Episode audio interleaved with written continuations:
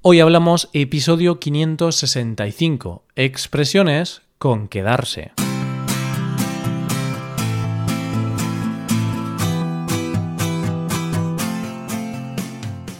Bienvenido a Hoy Hablamos, el podcast para aprender español cada día.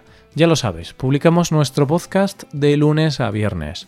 Puedes escucharlo en iTunes, en Android o en nuestra página web. Y si quieres ver la transcripción, la hoja de trabajo de cada episodio y disfrutar de muchas otras ventajas, puedes visitar nuestra web hoyhablamos.com. Ahí podrás beneficiarte de cosas como un buscador avanzado de episodios, un lugar en el que votar los temas que te gustaría que se hicieran en el futuro, soporte premium y otras muchas ventajas. Además, si quieres hablar, pasar un rato de diversión y aprender cosas nuevas del español y de España, te damos la oportunidad de tener clases con nosotros. Vas a poder comprobar que puedes aprender o mejorar tu español como, cuando y donde quieras.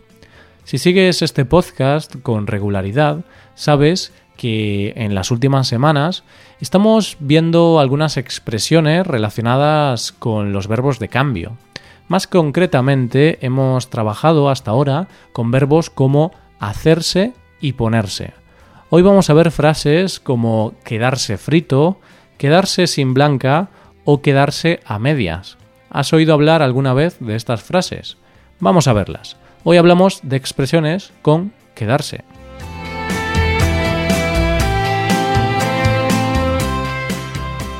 Antes de empezar, eso sí, vamos a hacer una pequeña aclaración. Y es que utilizamos quedarse antes de un adjetivo o un participio. Lo solemos utilizar cuando nos referimos a personas y puede referirse a una pérdida del estado físico, a una pérdida familiar o a un estado de ánimo. De esta manera, podemos decir que alguien se ha quedado ciego cuando ha perdido un ojo, estado físico, que un hombre se ha quedado viudo cuando ha muerto su mujer, pérdida familiar, o que un niño se ha quedado impresionado tras visitar el zoo y ver gorilas, estado de ánimo. Vamos a ver más casos. Y empezamos por uno de los usos más típicos para las personas dormilonas, para las personas a las que les gusta dormir. Hablamos de quedarse frito. Bien, sabes que frito es el participio del verbo freír, este es el verbo que utilizamos cuando preparamos un huevo frito, patatas fritas o pollo frito, por ejemplo. Pero aquí hablamos de otra forma de quedarse frito. Hablamos de cuando alguien se queda dormido. Imagínate que tienes un día muy intenso, uno de esos días en los que vas al trabajo, después vas al gimnasio y llegas a casa tarde y con mucho dolor de piernas. Entonces es posible que cuando llegues a casa te sientes en la cama y te quedes frito, te duermas inmediatamente. Pues sí, quedarse frito y dormirse es lo mismo, pero quedarse frito es más coloquial, más informal. Vamos a pensar ahora en otra situación. Estás en casa de unos amigos y te invitan a ver el vídeo de la celebración de su boda. es probable que para estos amigos este vídeo sea interesante. Pero creo que para ti no lo va a ser tanto. Por eso es probable que te vayas a quedar frito con el vídeo y te vayas a quedar frito a los pocos minutos de empezar. Bueno, para ser justos, no todas las bodas son aburridas. Hay algunas bodas en las que la diversión está asegurada. Siempre suele haber alguna persona borracha muy alegre animando la fiesta. Esta es la típica persona que se va a quedar frita al poco tiempo de llegar a casa, puesto que estando borracho el sueño llega muy rápidamente. Y hablando de bodas, voy a aprovechar este evento para hablarte de una nueva expresión, quedarse sin blanca. ¿La has escuchado alguna vez? Bueno, vamos a ver qué significa.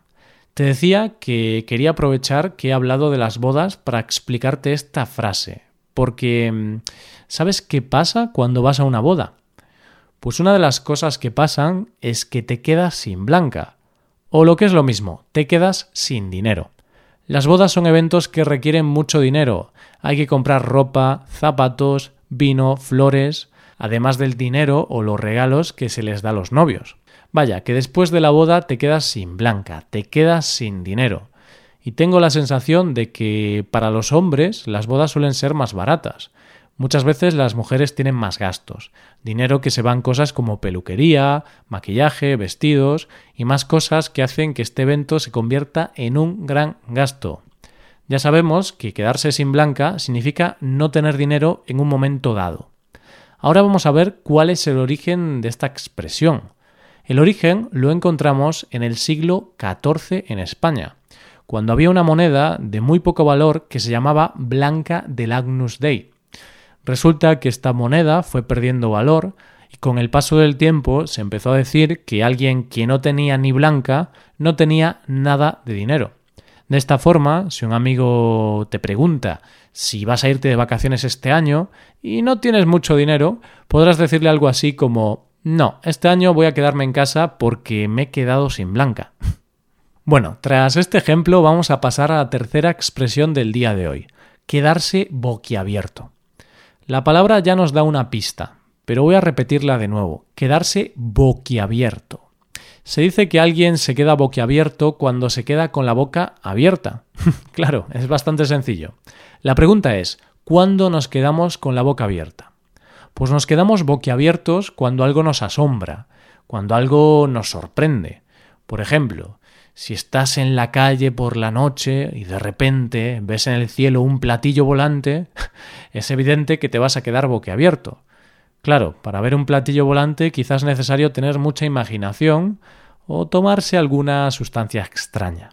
Pero ya lo sabes, todo es posible. Quizá algún día los extraterrestres nos hagan alguna visita.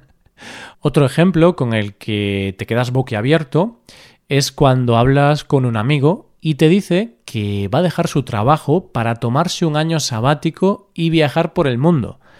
Es sorprendente, no todo el mundo se atreve a tomar una decisión de este tipo. Sorprendente, valiente y bonito al mismo tiempo. Y ahora te hablo de la cuarta expresión del día. Te voy a hablar de quedarse corto. Esta es una frase utilizada especialmente cuando se calcula menos cantidad de algo, es decir, cuando se calcula menos de lo que en realidad se pensaba que se iba a necesitar. Vamos a ver algunos ejemplos. Preparas una comida familiar en tu casa. Invitas a toda tu familia para pasar el día juntos y comer una paella. Tú no eres un experto cocinero, así que cuando estás preparando la paella pones menos arroz del necesario.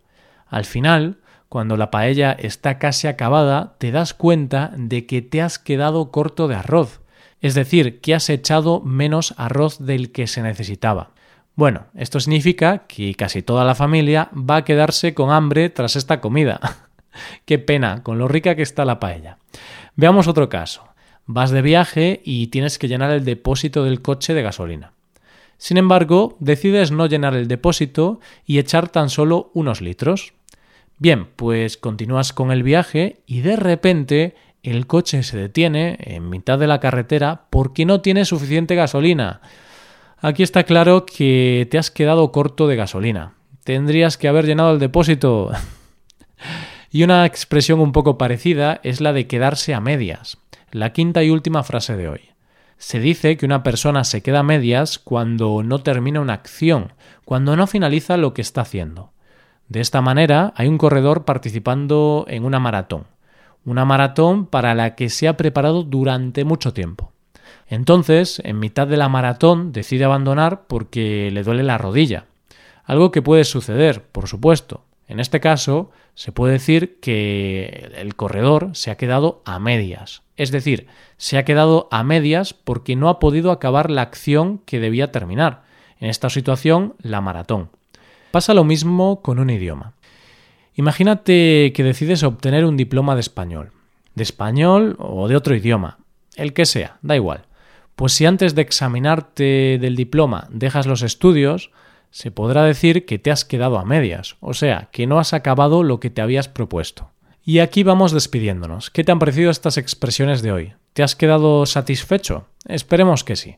Antes de acabar, me gustaría darte un par de consejos. Ya sabes que puedes hacerte suscriptor premium. De esta forma te podrás beneficiar de múltiples ventajas como la transcripción de los episodios o la posibilidad de practicar con actividades, entre otras cosas.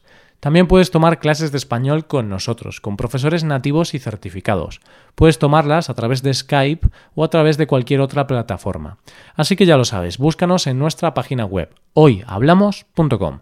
Muchas gracias por escucharnos. Nos vemos en el episodio de mañana con más noticias en español. Pasa un buen día. Hasta mañana.